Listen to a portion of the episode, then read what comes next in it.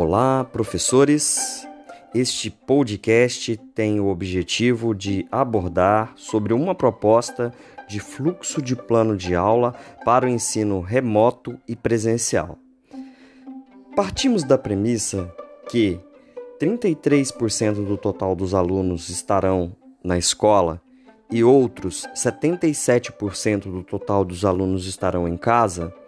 Precisamos entender que o elemento central da nossa prática se voltará para o nosso plano de aula, pois é nele que conseguiremos articular as aprendizagens.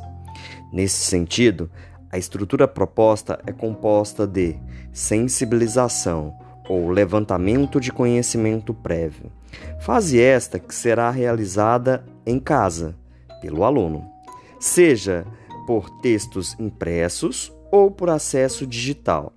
Nessa fase, o aluno irá receber sugestões de atividades, leituras de músicas, poesias, imagens que terão a função de iniciar e ativar as aprendizagens. Observação: nessa fase, sugiro não buscar aprofundar, o, aprofundar os conteúdos. Para a coleta de evidências de aprendizagem, pode ser solicitado um argumento conclusivo, um desenho ou mesmo a construção de um questionário.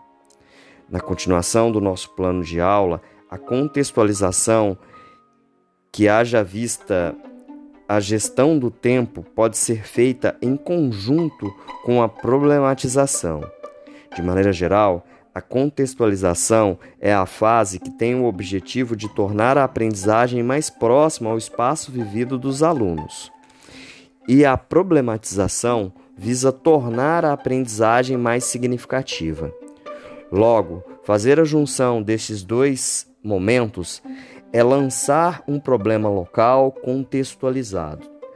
Por exemplo, ao caminhar pelo bairro Cidade Jardim em sua cidade, quais as sensações podemos sentir em relação à paisagem.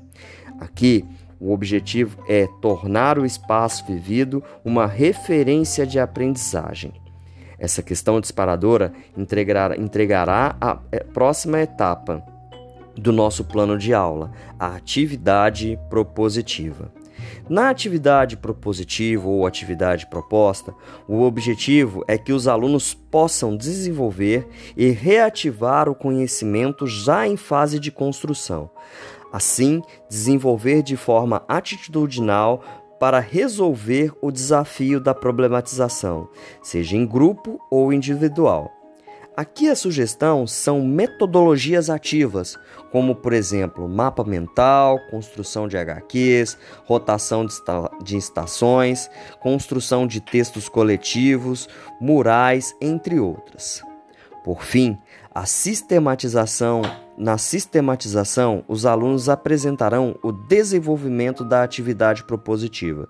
Sugiro que dois ou três alunos apresentem o resultado. Com isso, os passos contextualização e problematização e atividade propositiva e a sistematização serão realizados na escola, em meio à intervenção pedagógica do professor, a ser realizada na escola, reafirmo. O desafio aqui proposto é a organização e o planejamento de nossas aulas, que saíram da modalidade apenas remoto para aulas presenciais e remotas. Um abraço e até a próxima!